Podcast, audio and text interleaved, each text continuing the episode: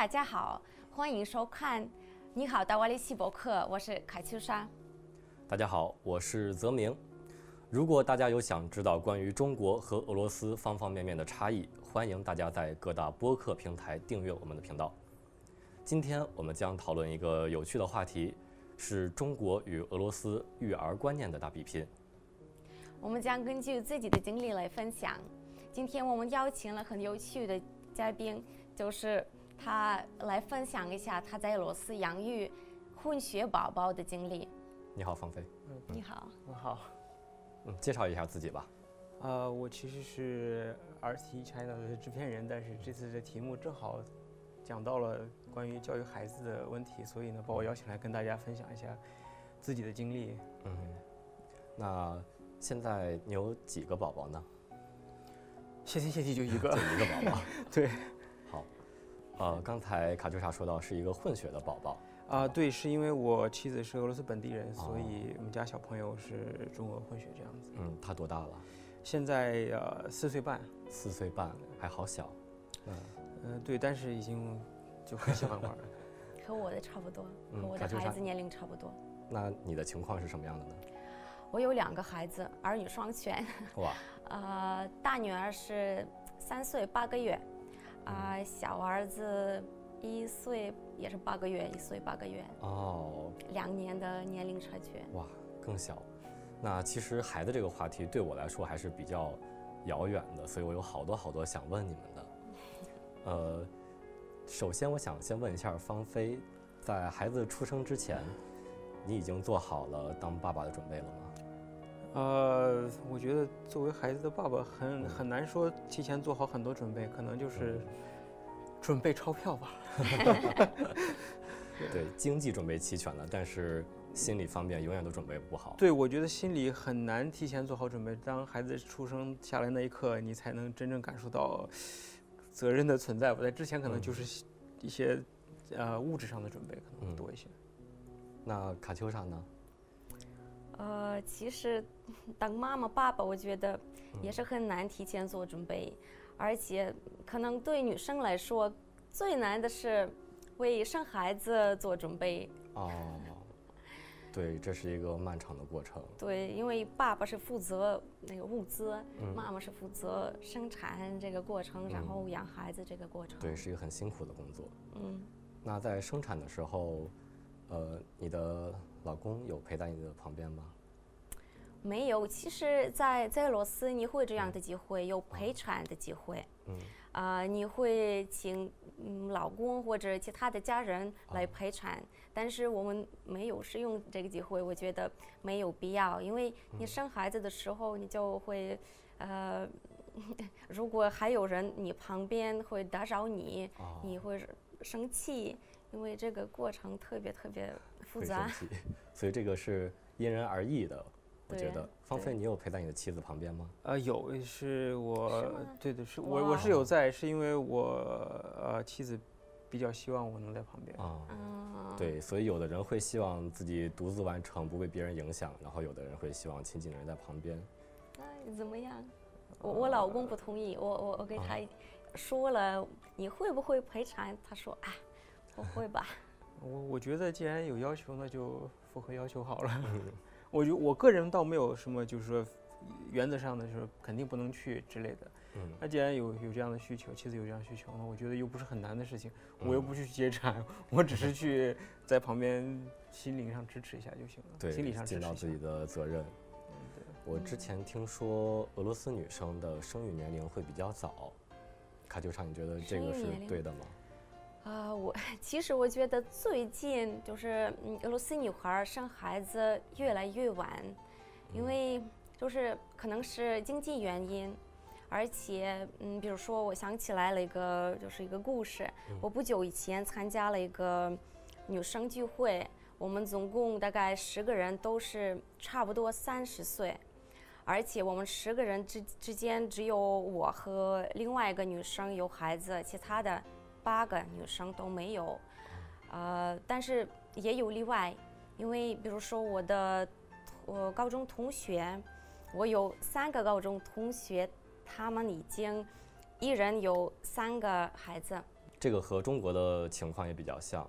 嗯，之前在中国，我了解的是生育年龄会比较早，可能像我的妈妈在二十二岁，比我现在年龄还小就生下了我。但是最近越来越流行晚婚晚育。说起这些，我想起来了一个呃事情，就是我上大学的时候，我给一个不会俄文的中国呃珠宝商做了兼职，然后因为他以为所有的俄罗斯女生都就是普遍呃都想早点生孩子，然后他一直给我说啊，你不要早点生孩子，你现在不要生孩子，我们还有这么多事要一起做。然后我一直安慰他说：“你别害怕，因为我还要，呃，上呃大学毕业，还要就是做好多东西。”对，所以对你来说，这个不是一个很着急的事情。是的。那芳菲觉得呢？生育年龄？嗯，我觉得俄罗斯来说，可能总体来说还是比中国要早一点。我觉得中国女生可能，啊，比较更倾向于自立的生活。会，我的感觉，个人感觉会多一点，所以中国女生可能生孩子还是我觉得会，总体上会比俄罗斯女生要晚一点，我觉得晚一些。对，我觉得这个，你和你的妻子在之前是不是已经沟通过？啊，倒也没有吧，我觉得，觉得这个东西就看自己，我也不用考虑到大数据，对吧？就是觉得觉得可以了就 OK，对自己准备好就可以。对，那我想了解一下。在俄罗斯这边，政府我听说他会给一些比较好的补贴或者福利，这些补贴福利具体有哪些呢？其实政府真的是很鼓励呃俄罗斯女生早点生孩子，就是越多越好。啊，我们有产假，嗯，有一些津贴。嗯，产假。对。产假是多久？产假总共大概。多于三年，多于三年半左右，对。好久好久，那这个三年的产假是妻子和丈夫都有吗？还是？呃，其实一般的情况下，妻子是休产假，但是也有老公休产假的情况。但是说实话，我觉得，呃，就是几乎没有男生想像女生一样在家里待着做家务、照顾孩子等等。啊，这个休产假的时间，也就是嗯，包括三个部分。嗯。第一个是休呃产前假。产前假。第二个是产后假，第三个是啊育儿假是吗？育儿假。育儿假，育儿假翻译成育儿假。哦，所以是有三个部分加一起，一共有三年多的时间。对，这个产前假加上产后假，总共有一百四十天。哇。然后，呃，育儿假是吗？育儿假，呃，可以延迟到孩子的三岁。嗯，是这样。所以一般来说，产假是有三年，但是你们要自己去选择是老公休这个产假，还是妻子休这个产假？可以，可以。哦，对，就是他两个夫妇之间需要有一个人选。哦。啊，基本上大部分都是女生来休产假，因为。男生在家里面带孩子的可能性也比较低，耐心也没有那么好。当然也有例外了，但大部分都是女生来休产假的。嗯。但是如果呃你的老婆的薪薪资，比如说多几倍，那就对这家来说更划算的是爸爸来照顾孩子。哦，就是在休产假的时候，他也是带薪的，就是肯定的，对。所以说。选择薪资比较，呃，薪资比较高的人，他继续工作，然后来支撑支撑家里的家里的经济。那他这个带薪是会所有的薪资就是是全薪吗？是这样，这个产前假加上产后假，啊，这是政府一次性支付你薪资的百分之百。以后就嗯，这个产假结束后就。育幼儿假开始，然后幼儿假三年之内，把单位他有义务呃保留你的职位，但是这个津贴只是一年半支付给你，嗯，就是一年半你呃政府一月就要支付多少呃有最低的和最高的限额，嗯最低的是九千卢布，嗯最高是呃三万三万三千卢布吧。这年的是跟城市也不一样，哦是莫不是的对吧？不是的，这是全国的全全国的，全对的。政策。有些条件是和首都不一样，但是这些津贴啊，这都是首都的政哦府，来所以说决定。在三年的产假里，大概有一年半的时间会正常的发工资，就算你在休假。一年半的时间，对，然后剩下的一年半，呃，在育儿，但是会保留你的职位。对，对，这这是一个非常好的政策，我认为。呃，芳菲，你还记得当时在就是呃休产假的时候，您妻子休产假的时候，就是她所经历的一些事情，或者你们家庭里，呃，我其实让我蛮意外的，就是工作单位保留工作岗位这哦个事情，是就是因为他休全了三年，啊然后他是三年之后，然后又回到单位继续上班，嗯。但是他们所以这个俄罗斯的工作单位里面专门有一个就是临时岗，专门给就是呃招聘新人时，我这个是因为有员工去休产假了，哦所以招来的新人只给他三年内的这个嗯工作时间，因嗯为这个休产假的人回来之后，这个临时工就需要离开。我印象嗯特别深，我觉得对于呃母亲来说，这是个很人道的对对对吧？对待，但是对于那个新人来说，我只能在在这工作三年之内，我觉得哎，好像没有完全的公平。我对这点还是印象蛮深的。但是在嗯家里面带孩子，因为我当时是天天上班下班嗯啊、养家嘛，对吧？对因为呃前半前一年半确实是就跟大家说的一样，就是嗯基本上全职，但后来的一年半就是比较少，那就是需要工作才能补贴到家用这样，所以没有特别深的印象，就是你需要可能更多的职责，就是以前如果说在没有小孩子的时候，下班之后回到家。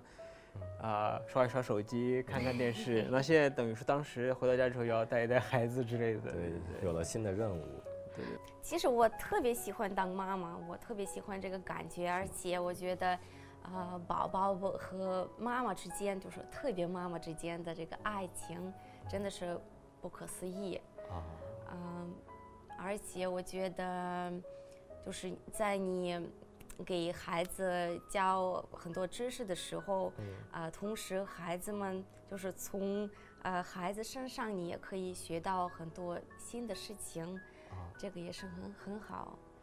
嗯，但是我觉得最好，如果你有帮帮助，就是如果你的嗯妈妈或者嗯什么保姆会帮忙，啊。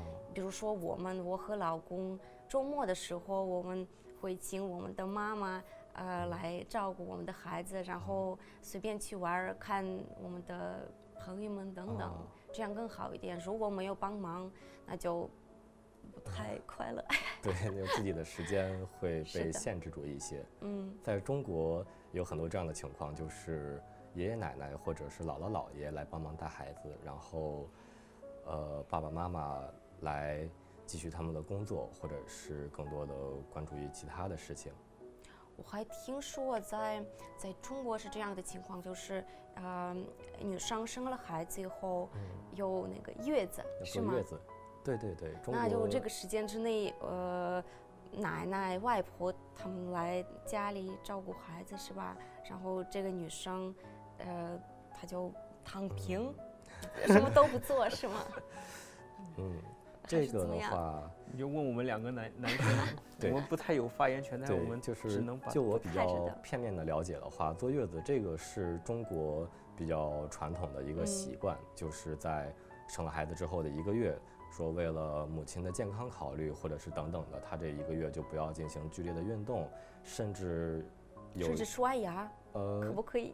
刷牙这个我倒不太了解，但是我知道吧可以？我说过不可以，很是吗很惊讶，是的。对一个中国女生给我说了，不可以刷牙，也不可以洗澡，也不可以可以出门，就什么都不可以。，嗯这个我觉得可能跟地区有关系。对，可可能跟地区有关系，而且，呃，就我了解，现在中国可能没有这么严格的坐月子的习惯，因为就是新时代的女性，她们也通过科学的了解，她们知道坐月子嗯这个方式不是非常的，就对人不是那么的好，还是要劳逸结合的，或者是更多的是心情的放松，可能多出去玩一点儿会更好，因人而异是的，这个是很有意思的情况，因为嗯我们在俄罗斯没有这个月子，完全没有甚至就是我们生完孩子以后住院了，啊，可以的呀，这个要看你的感觉，如果感觉好，那就可以跑步都可以。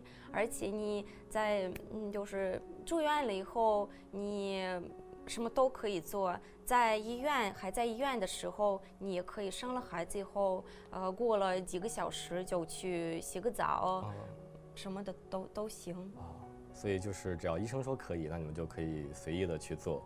对，而且在家里，嗯，养孩子的时候，一般情况下没有就是什么保姆，嗯呃，或者爸爸妈妈来帮你，就是你一个人和宝宝待着，嗯，老公也要工作上班儿，嗯，嗯，所以是对那所以芳菲，我想问一下，在你的家庭里，就是照看宝宝的这个分工是什么样的呢？会有像刚才说到爷爷奶奶或者姥姥姥爷来帮忙的情况吗？呃，因为我父母在国内嘛，哦再加上后来就赶上疫情了，就我父母基本上就来过一次，还是疫情之前来了很嗯短的时间。那偶尔是我的岳父岳母会来嗯帮忙，但也他们也有自己的生活。嗯就是我觉得俄罗斯人家庭之中和中国的这个方面的差距还是一定有的。嗯我感觉好像请岳父岳母来帮忙，有点感觉像请外人来帮忙，就是要需要的很要很客气那种才行。哦，但我觉得如果是在国内，可能要请自己的父母或者是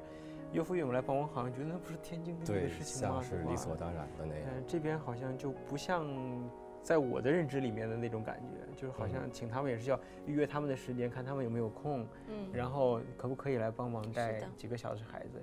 但我觉得如果是在国内的话，爸，你帮我带个孩子，我觉得好像，那你爸有别的事情，可能也要过来，义无反顾的要带孩子。哇哦我感觉，我的感觉我的感觉，对，在国内好像家庭一般是以孩子为中心的，然后大家都在围着孩子转，但是在这里是个人占比更大一些。对，因为你的宝宝是一个混血的宝宝，那平时语言是双语的教育吗？还是以某一个语言多一些的？嗯，我个人觉得，当然我跟他只说中文，加上我的俄语虽然交流没有问题，但我觉得还是会有外国人的口音。那既然嗯他跟妈妈说俄语的话，我就跟他说中文哦，啊、但是我觉得小朋友的呃，虽然我我觉得我们在给他双语的环境，但是他的大环境还是俄语的环境。嗯比如说他跟他的外婆，嗯啊、外公讲的是嗯俄语，然后周边的人邻居啊之类的，街头的小朋友讲的都是俄语，所以主要还是俄语为主。啊、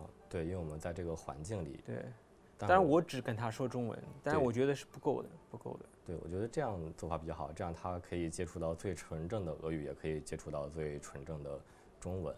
你会让他上那个培训班，中文培训班？我觉得他现在太小了，可能，因为我生了孩子以后，我也有这个呃思想，就是要不要教我的孩子中文。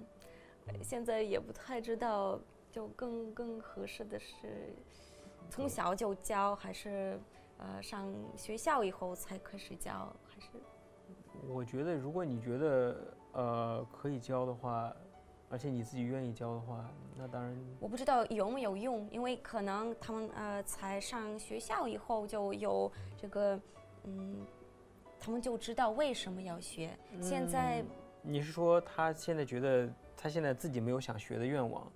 对。我觉得有些东西可能是父母需要在很小的时候引导的，比如说我们家小朋友虽然说，啊、他听懂的，呃，他说的不是很多，但听懂的会很多，因为我只跟他说中文，嗯，所以他如果如果以后真的想学中文的话，那他的起点就会比小小时候没有听过中文的起点要高。有道理。对，嗯所以我觉得还是如果家长有这样的想法的话，还是让他去学一下，嗯哪怕就是他让他听一下也好。我害怕他们会搞混，就搞搞哦乱，就搞乱了。对，因为呃要学俄文，他们比较小，我儿子俄文也不太会，就是只知道怎么说几个句。呃，我觉得开始都会混的，但是小朋友我觉得比较聪明的是，他到一个环境他适应的很快，他到了中文环境他会说中文，他开始肯定会混。我们家小朋友，比如说说着说着俄语，忽然来个飞机，嗯，啊，然后就哎莫名其妙，别人听我的说了个什么，然后他跑到别人说你知道飞机是什么吗？然后就嗯，对，所以我觉得还是有必要的。嗯，那像刚才提到语言的问题，还有一个我比较感兴趣，因为现在放飞的孩子还比较小，他可能自己没有这些意识，就是民族认同感的问题。啊，这个其实我也是考虑的比较多，也也是比较头痛的一个问题，也是网上看了不少别人的经验哦。那我觉得可能还是取决于他在哪儿上学和在哪儿接受基础教育。他如果是在俄罗斯接受基础教育的话，那当然俄罗斯的学校肯定教育他是俄罗斯人，对对吧？那目前情况来说，我觉得我的个人想法是把他培养成一个世界人。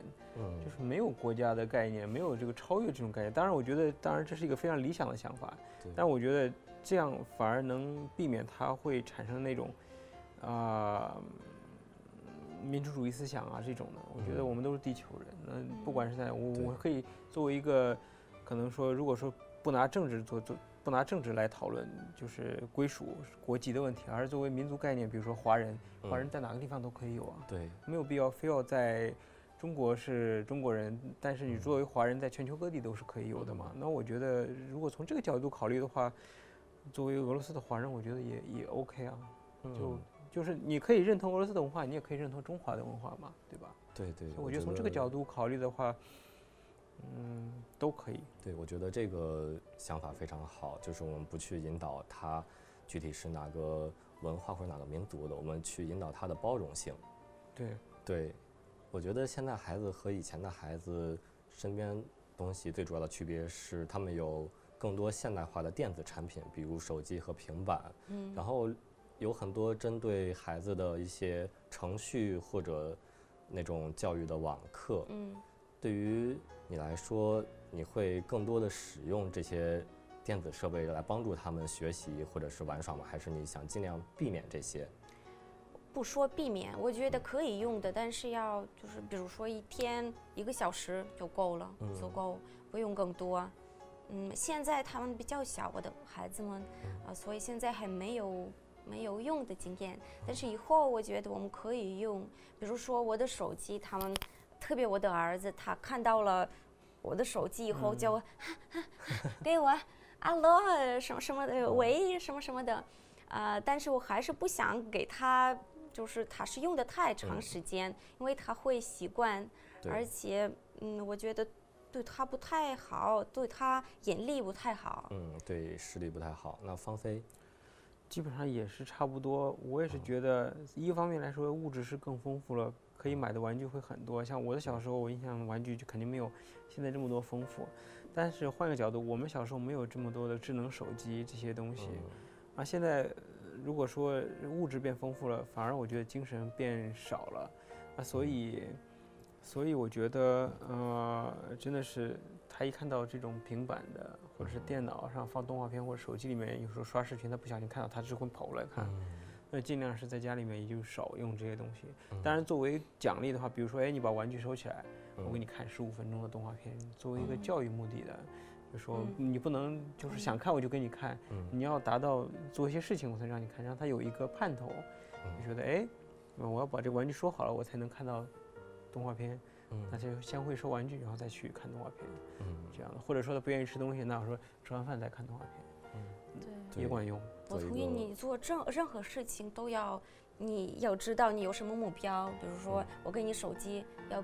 为什么给？就是要给你让什么呃有知识的视频，呃很有意思的图片等等，但是不能随便给他，就你不打扰我就好了。这个我不不同意。对的对的，是要有意的引导。对对对。那今天的话题我们就到这里结束吧。嗯。学习到了很多，而且让我印象深刻的是，在俄罗斯对生育一直是一个比较鼓励的状态。它会免去很多经济的负担，比如说上学，比如说医疗，而且还会提供一些津贴，提供一个很长很长的年假。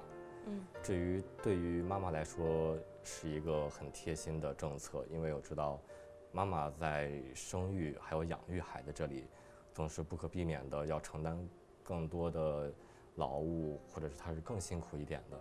我们也谢谢芳菲来到现场，谢谢过来为我们提供经验。谢谢卡秋莎，谢谢你子明。那本期你好，达瓦利西就到这里结束了。如果大家有什么想知道的、想听的关于中国和俄罗斯的文化差异，欢迎大家留言告诉我们。再见。